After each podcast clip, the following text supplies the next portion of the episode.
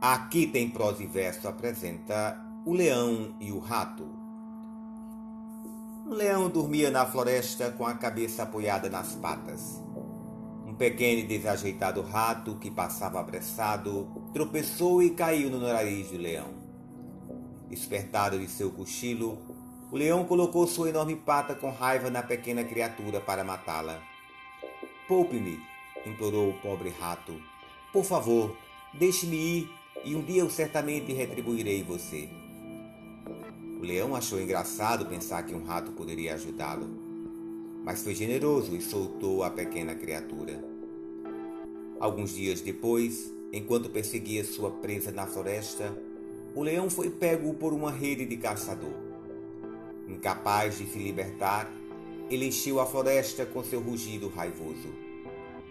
O rato conhecia aquele rugido e rapidamente encontrou o leão lutando na rede. Correndo para uma das cordas que o amarravam, roeu até arrebentar e logo o leão estava livre. Você riu quando eu disse que iria retribuir, disse o rato. Agora você vê que mesmo um rato pode ajudar um leão.